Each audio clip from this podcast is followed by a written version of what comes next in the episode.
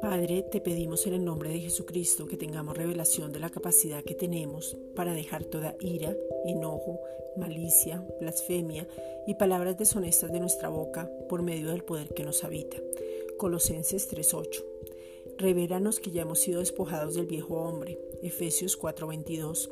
Ese viejo hombre está viciado con deseos engañosos y no está en nuestra nueva naturaleza. Segunda de Corintios 5:17. Nuestro ADN que es el mismo del Padre. Ese viejo hombre fue crucificado para que el cuerpo del pecado fuera destruido. Romanos 6:6. Y todo aquello que antes vivíamos no nos pertenece. Colosenses 3:9. Muéstranos por medio de tu palabra que es Cristo mismo quien nos habita. Colosenses 1:27.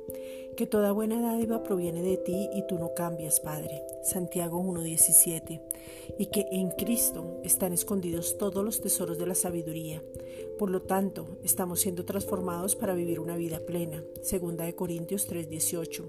Confiada, segura y estable en Él mismo que nos habita. Romanos 8:38.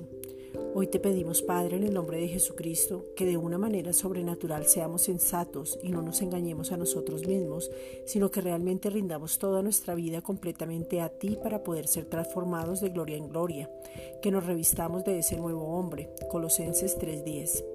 Padre, en el nombre de Jesucristo te pedimos que nos podamos renovar cada día en el conocimiento pleno de tu verdad que es Cristo y de tu gracia que es Cristo. Juan 1:17. Revélanos que somos un solo cuerpo y Cristo es el todo en todos. Colosenses 3:11. Que podamos vestirnos de entrañable misericordia. Colosenses 3:12.